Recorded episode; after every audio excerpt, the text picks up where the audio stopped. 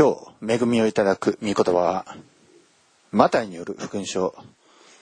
27章45節から56節までです。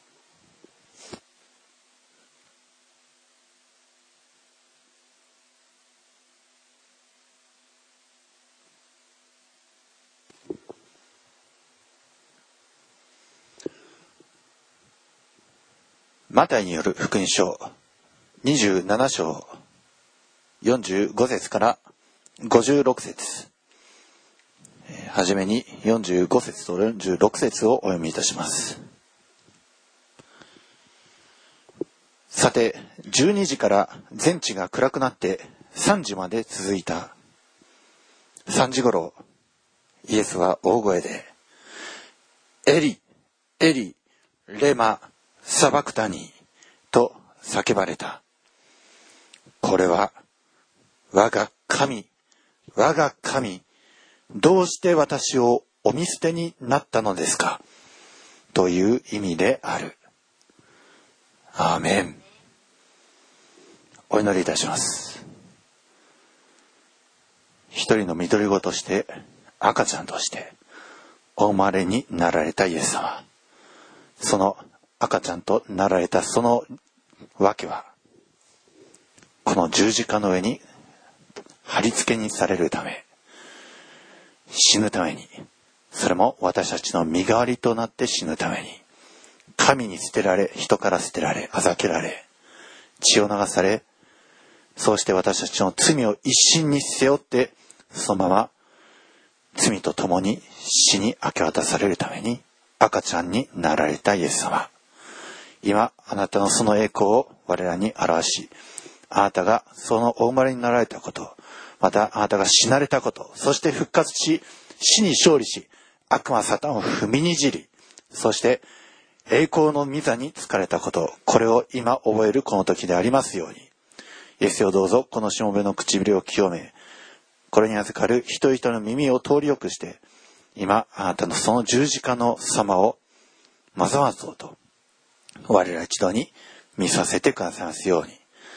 今、我らを血を粘って清めてください。性別し、見舞いにふさわしく、この御言葉の前にふさわしく、整えてくださいますように。すべてを見てにお委ねして、私たちの愛する主、イエス・キリストのお名前によって、祝福してお祈りいたします。アーメン。えー、まあ、明日がクリスマスイブになるんですけども、えー、くすしくも、このイエス様の十字架の上の、十字架上でイエス様が死なれた場面、えーまあ、それに、まあ、今回当たりました。えー去年ですね、まあ、筑波の方で、えークリスマスの賛美礼拝を行ったんですけども、でその時、えーまあ、ゆ筑波の、え山中兄弟がちょうどイザヤ53章、ねイエス様のその受難の場面、それを清しこの夜の調べに合わせて、宣言しました。え清しこの夜といえば、もう皆さんご存知のイエス様がお生まれになる。その本当に赤ちゃん、美しい様、平和な、柔和な、そのありさま、それが穏やかなメロディーで流れて、本当に聖なる夜、それを穏やかな心で覚える、そういう賛美なんですけども、でもそれとともに山中兄弟が、イザヤ53章で、えー彼は、あざけられ、ね、罵られ、ね痛みを知る人で、えーそのところを朗読ししながら本当に涙を流しておりました。誠に彼は私たちの病を負い、私たちの痛みを担った。ね彼の、彼への打ち傷が、彼への懲らしめが、私たちに平安をもたらし、そして彼の打ち傷によって私たちは癒された。彼のその打ち傷によって私たち人は罪が許されて、あらゆる、ね、人生における呪い、あらゆる人の犯す罪、そうしたことの、ね、ある人がこの人に悪いことを犯して涙流して痛みを覚えて叫びがあり、殺し合いがあり、ね、そういうことどもの中から人を救い出すために、イエス様は、ね、そこの十字架にかかられる、そのためにイエス様は、ね、赤ちゃんとなって、この世に降りてこられ、人として人生を歩まれたわけです。そのイエス様がいよいよ、ね、このマタイの福音書、もう百何回にわたる公開説教をずっと見てきたんですけども、そのイエス様は十字架にかかられて、そして、ね、その十字架上でイエス様が、ね、叫ばれた言葉、十字架上で7つの言葉のうちの、えー、まあ、第4番目の言葉と言われてるんですけども、この3時頃、イエス様は大声で、エリ、エリ、レマ、サバクタニ、そう叫ばれました。えー、まあ、これはヘブライ、マタイの福音書はヘブライ語で記されてるんですけども、えー、マルコの方は、エロイ、エロイ、ラマ、サバクタニ、えー、そちらは、えアラム語、ねまあ、当時はアラム語が、まあ、共通語で、えきっとイエス様はアラム語の方で叫ばれた。で、きっとマタイは、えそれヘブルー人に、えわかりやすいヘブライ語で記したと思われるんですけども、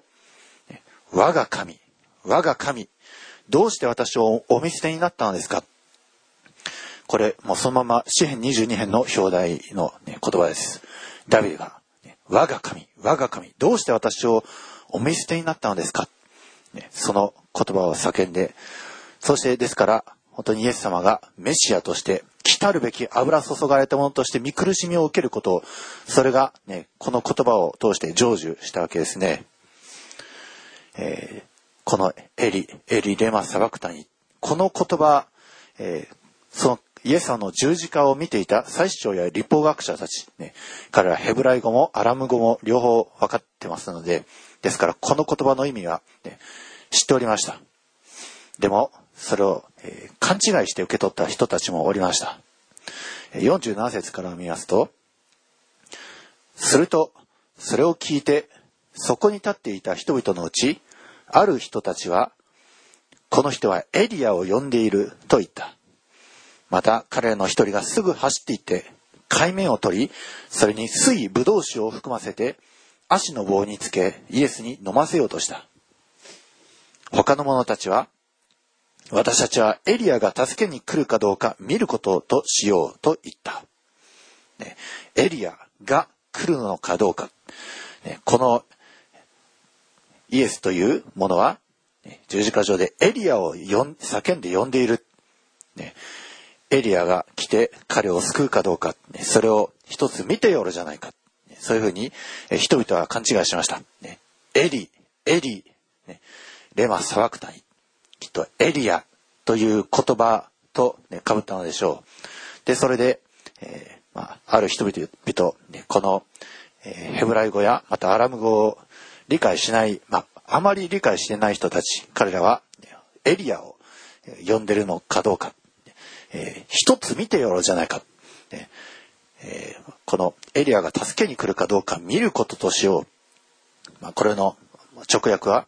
見させてください。えーまあ、ですから、一つ、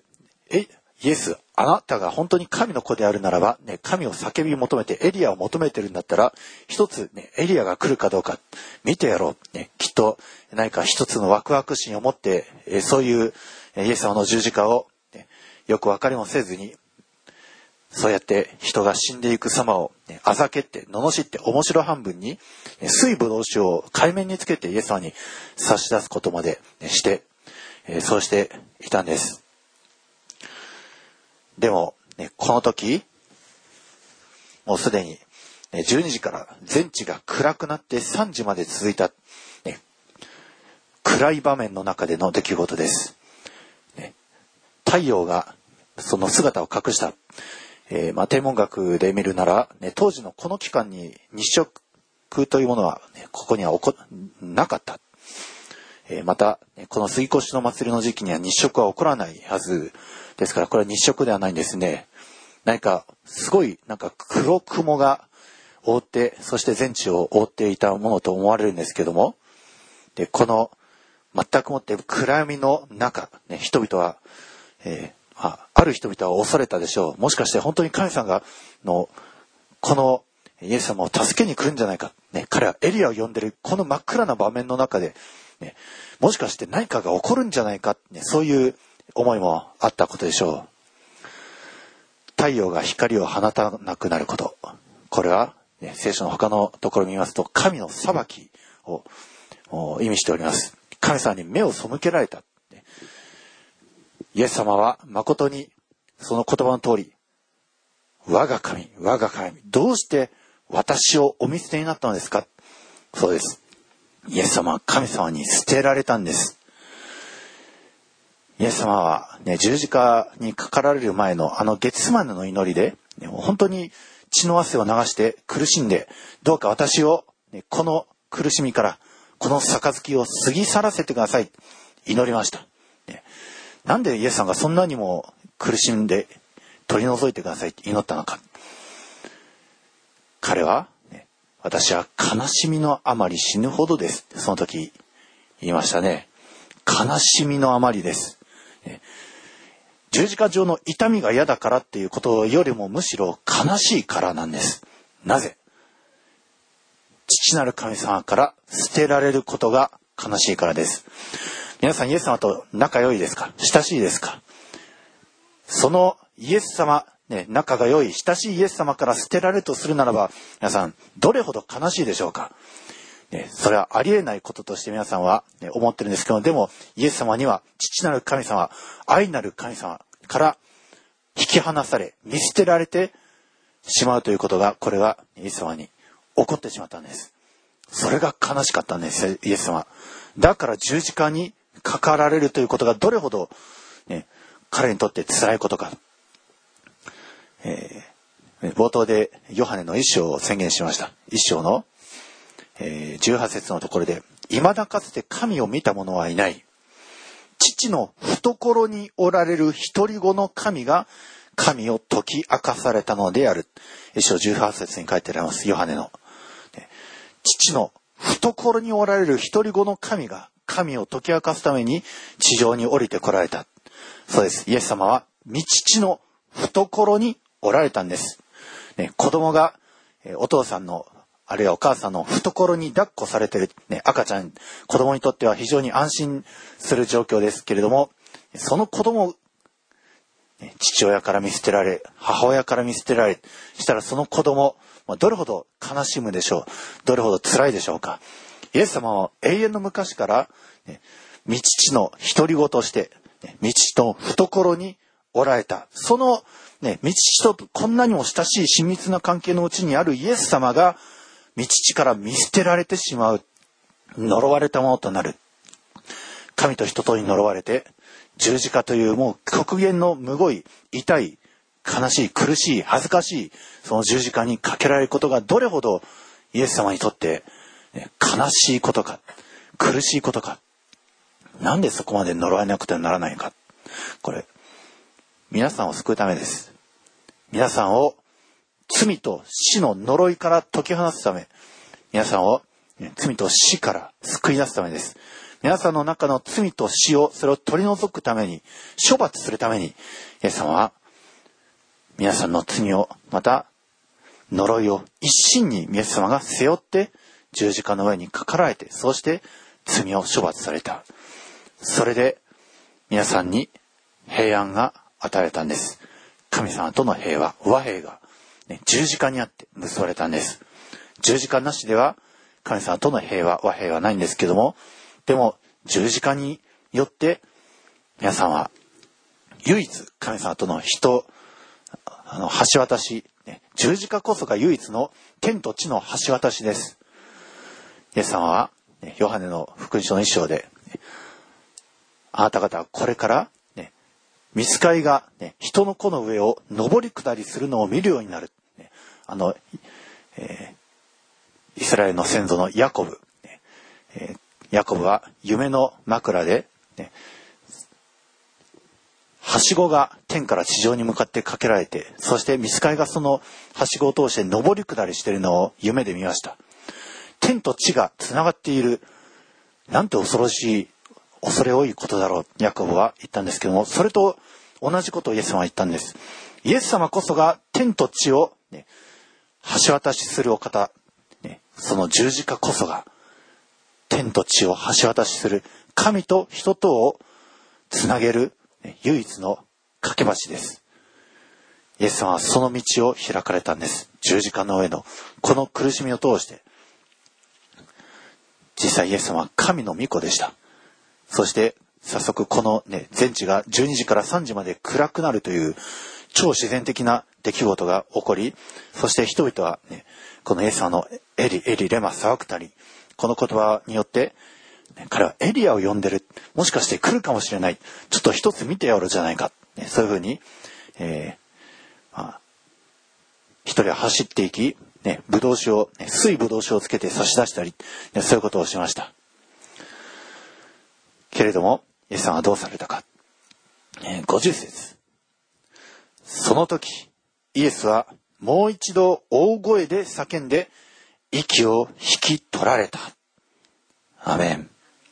イエス様はここで息を引き取られました。えー、息を引き取るという日本語、要するに死ぬという日本語。息、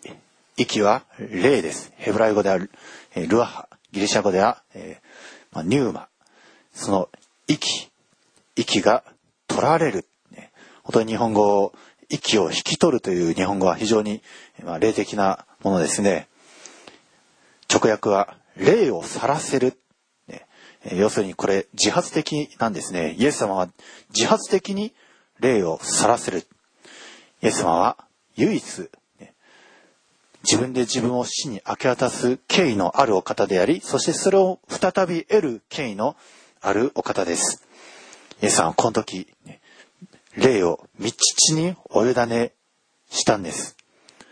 イエス様は自分の体も身も運命もすべて、命もすべて、道地、神様にお委ねされました。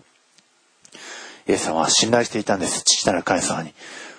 自分をもう一度復活させてくださることはおできになるお方だと。ね、父なる神様に対して、エリ、エリ、ね、我が神、我が神。ね、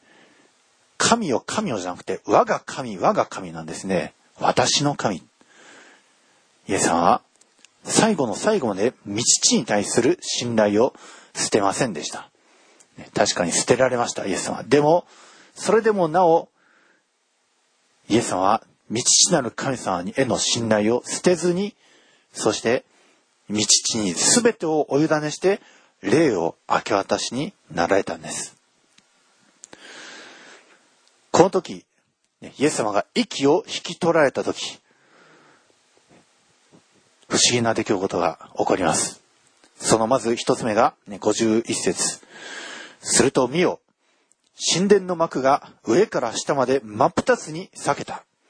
そして地が揺れ動き、岩が裂けた。その不思議な出来事の一つ目は、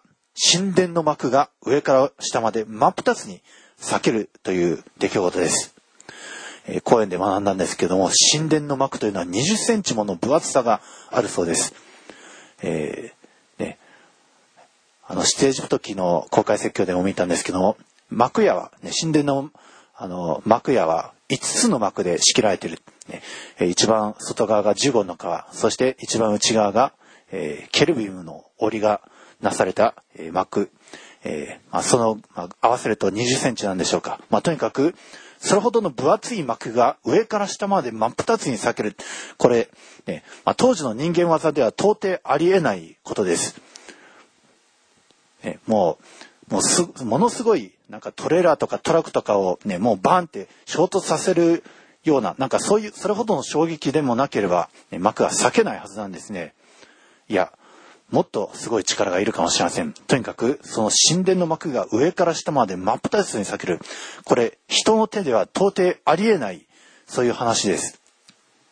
その神殿の幕が裂けた。一体どこの幕が裂けたか。聖女と死聖女を仕切る幕です。要するに、その死聖女という場所、そこは最も聖なる聖なる聖なる場所。大祭司でさえも、ね、年に一回、それも、ね、ほふられた動物の血潮を携えていかなければ、ね、その死聖女に入るなら、ね、もう、もう不敬罪で撃たれて速やかに死んでしまう、そんなに聖なる場所、そこを仕切る幕、それが避けて、ね、あらわにされたんです。あらわにされてはならないところがあらわにされる。最も聖なるところへの道が、ね、開かれる。最も聖なる場所との区切りが開かれる。イエス様が十字架で上で死なれたことによって、ね、その最も聖なるところへの道が開かれたんです。普通では人が入れないようなところ、そこがあらわにされたんです。イエス様は、ね、この天という誠の死聖所にただ一度入られて、そして誠の、ね、あの、犠牲を捧げて取りなしをされた。ヘブル書に書いてあります。その、ね、誠の犠牲をイエスはこの時十字架上で捧げた。それゆえ、ね、もう完璧に贖いの務めがなされた。だから、もう、ね、要するに、神と人との間の隔てとなる罪、それはイエス様の十字架上でもう全て帳消しにされた。だから、死聖所、ね、死聖所には大祭司が、ね、動物の身代わりとなった父を携えていかなければ撃たれて死んでしまう。神の聖なるありさまに人間が触れるならば死ななくてはならない。でも、イエス様がその覆いとなってくださり、犠牲となってくださって、ね、血を流してくださった。だから私たちもイエス様の血潮ゆえに、この死聖所に入ることができるんです。イエス様の血潮なしに死聖所に入るとしたらば、撃たれて死んでしまう。けれども、イエス様のその血潮を通してこそ、私たちも死聖所に祭司として入ることができるようになったんです。イエス様が、ね、身代わりとなってほふられてくださったから。だから、そのイエス様を信じる人が救われるんです。イエス様を信じない人もみんな誰も彼も救われるではなく、このイエス様の血潮ある人だけが、この死聖所の中に入っても打たれることがない。天の御国、ね、誠の死聖所は天です。天の御国に私たちもイエス様の血潮ありのまま、ね、イエス様の血潮と共にだったら入ることができるんです。だからイエス様を信じる人は幸いなんです。イエス様を信じない人、イエス様の血潮なしで天に入ろうとしても、もう、ね、撃たれて死んでしまうだけです。だからイエス様は本当に尊い贖いの技をなされたんです。えー、そして、えー、もう一つの、ね、不思議なこのイエス様の十字架上での出来事え。52節また、墓が開いて、眠っていた多くの生徒たちの体が生き返った。そして、イエスの復活の後に、墓から出てきて、生徒に入って、多くの人に現れた。アメン。2番目の印は復活です。死んでいた人が蘇る。これ、ね、本当に私たちにとっては望みです。えー、他の、ね、お葬儀、ね、仏教とか、まあ、いろんな、えー、そのお葬儀を見るに本当に、えー、何かただただ悲しみと絶望、ね、それが人々の中にあるんですけども、でも、ね、イエス様を信じる人のそのキリスト教の葬儀は天国の喜びで満たされてるんですね。えー、まあ、あえー、結構全国的にいろんな祭場ね、えー、同時に並行してね祭儀が、そのお葬儀が行われるような、え祭儀場があるんですけども、そこでね、キリスト教式の葬式お葬儀を、ね、こちらで開いて、で、あちらの、ね、すぐ隣では仏教式の葬儀が開かれて、なんか、念仏が唱えられたりしてるさなか、こちら側では、ね、本当に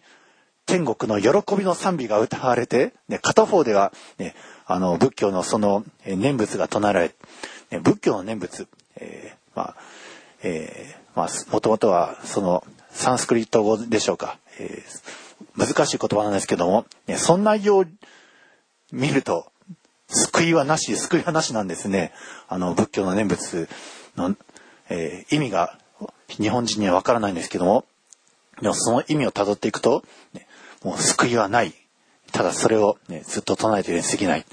でも私たちは本当にイエス様によって復活の望みが与えられております。イエス様の血を携えて私たちも、ね、天の御国に入ることができる。そして、ね、このイエスさんが、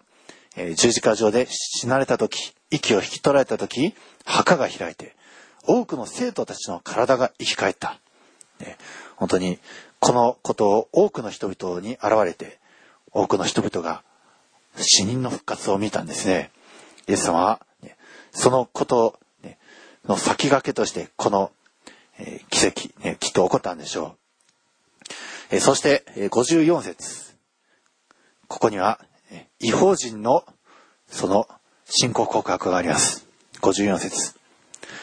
百人隊長及び彼と一緒にイエスの見張りをしていた人々は、地震やいろいろの出来事を見て非常な恐れを感じ、この方は誠に神の子であったと言った。アメン。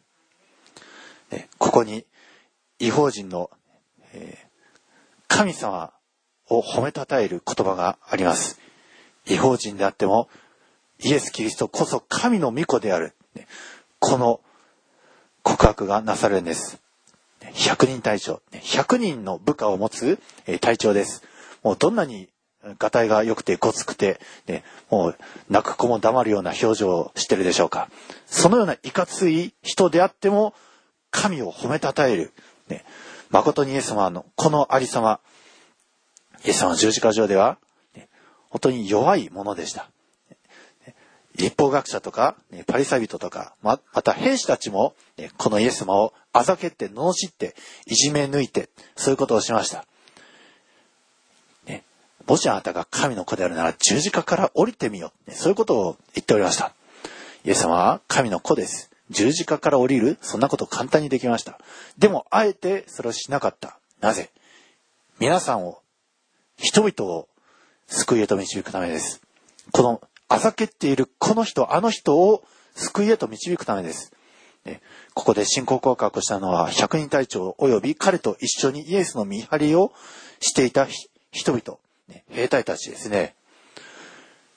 兵隊たち、イエス様の頭に、トゲ冠をかぶせました。そして、紫の衣を着せて、王様万歳とか言ってひれ伏して、そういうふざおふざけをしておりました。その彼らが、誠にこの方は神の子であった。告白した。イエス様は徹底して鉄頭鉄尾、ね、無抵抗でした。あざけられるまま、罵られるままでした。けれどもなぜ彼らが誠にこの方は神の子であった告白したか。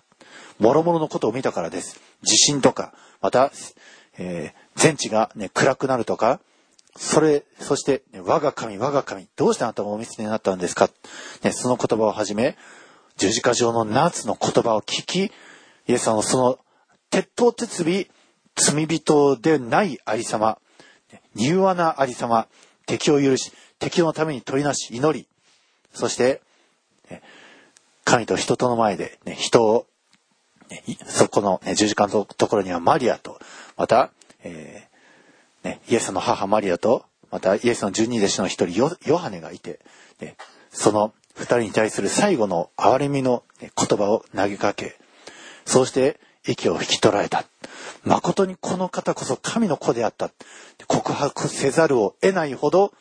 ね、清らかな聖なる趣だったんです。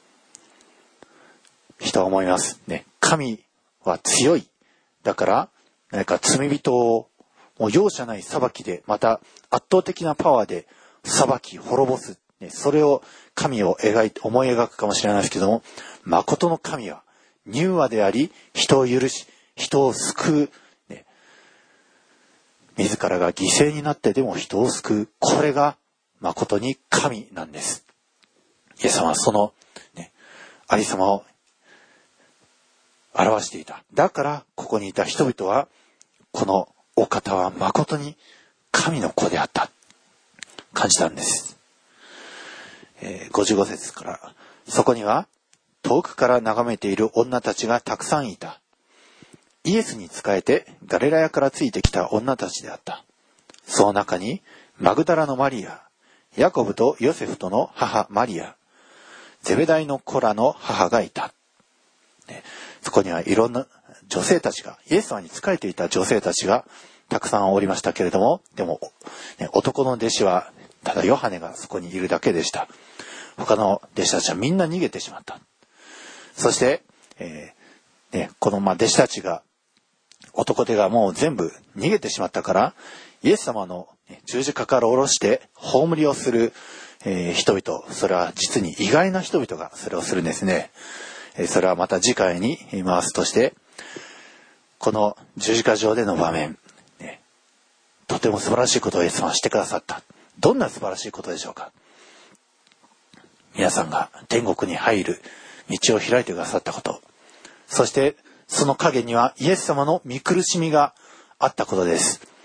どれほど絶望的な大きな巨大な見苦しみだったか。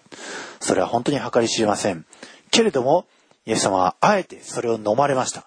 皆さんを救うためです。十字架の上で。皆さんを天国へと導き入れるためです。皆さんはね、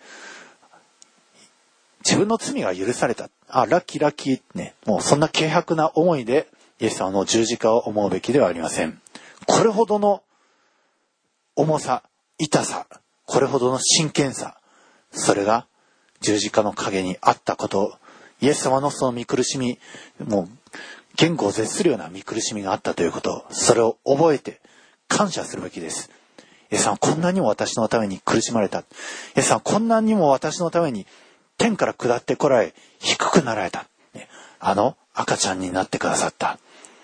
マリアとヨセフに抱っこされ、人の手の中にくるまれるぐらいに小さくなられた。私たちの中に入るほど小さくなれた。本当にそのことを覚えるべきです。神であられるお方が人となる。それも、ね、全く無抵抗で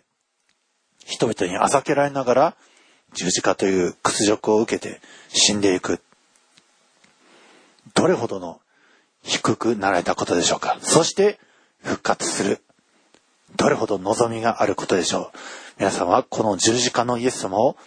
もっともっと感謝し、またその痛まれたイエス様、悲しまれたイエス様、苦しまれ、迫害され、そして死なれたイエス様を覚え、そして死に勝利し、悪魔サタンに勝利したイエス様を覚えるべきです。どうかこのクリスマスの時期、このイエス様を覚えて、そして、このイエス様をより多くの人々に伝えていく皆さんでありますように、イエス様のお名前によって祝福いたします。アーメン。では、これから皆さん一人一人が、この十字架の死を覚え、また復活の死を覚え、赤ちゃんとして大回りになったイエス様を覚え、それぞれ祈る時を持ちましょう。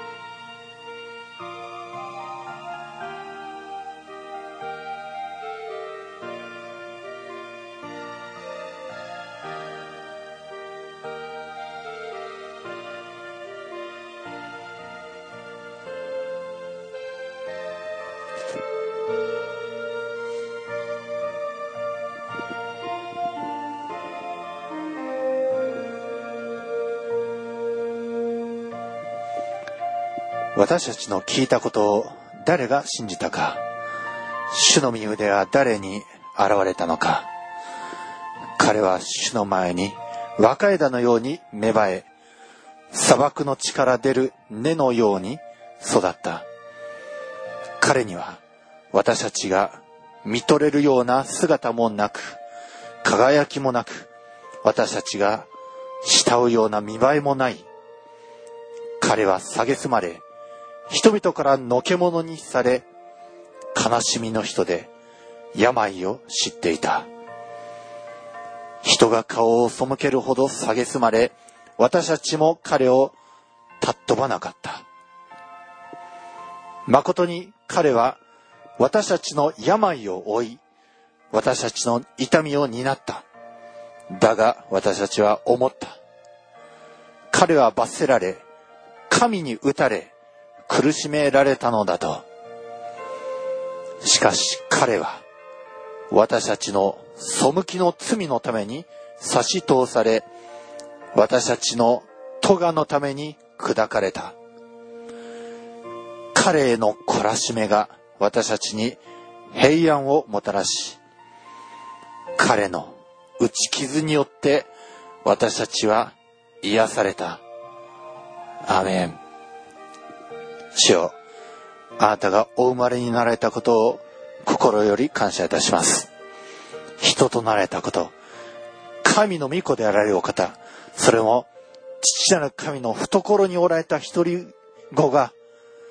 世に使わされ、世に下され、十字架につけられて、私たち人間のその罪とかを負うために、身代わりとなるために、十字架上で苦しまれ死なれたことを感謝いたします。そして復活されたことを感謝いたします。私たちはイエス様のその十字架により、天の御国との橋渡しが通されて、そして私たちはそれをイエス様を通して天の誠の聖女、天国に入ることができるこの恵みを感謝いたします。私たちはこの十字架をしたい。この十字架を追い、そしてあなたに従ってついて行き、この世において十字架、ただ十字架を示し、キリストと共に歩ませてくださいますように。そして多くの人々にこの優れた尊き救い、この福音を伝えることができますように、イエスをどうか助けてください。あなたを褒めたたえ感謝いたします。イエスよあなたを褒めたたえ感謝いたします。イエスよあなたこそ王の王、主の主、十字架にかかられて、そうして私たちを救いし、救い主、あなたを褒めたたえ感謝いたします。主イエス・キリストの名前によって祝福しお祈りします。アーメン。それでは、主の祈りをお祈りいたします。主の祈り、天に増します我らの父よ、願わくは皆をあがめさせたまえ、御国を来たらせたまえ、御心の天になるごとく、地にもなさせたまえ、我らの日曜の糧を今日も与えたまえ、我らに罪を犯す者を我らが許すごとく、我らの罪をも許したまえ、我らを試みに合わせず、悪より救い出したまえ、国と力と栄とは限りなく汝のものなればなり。アーメン。ではご起立ください。祝祷いたします。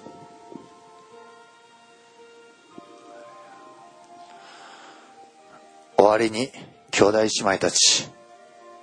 喜びなさい。完全なものになりなさい。慰めを受けなさい。一つ心になりなさい。平和を保ちなさい。そうすれば、愛と平和の神はあなた方と共にいてくださいます。聖なる口づけを持って互いに挨拶を交わしなさい。すべての生徒たちがあなた方によろしくと言っております。主イエス・キリストの御恵み、父なる神の愛、精霊の親しき交わりが生徒たち一人一人の上に、今も、後も、よよ限りなくありますように。アーメン。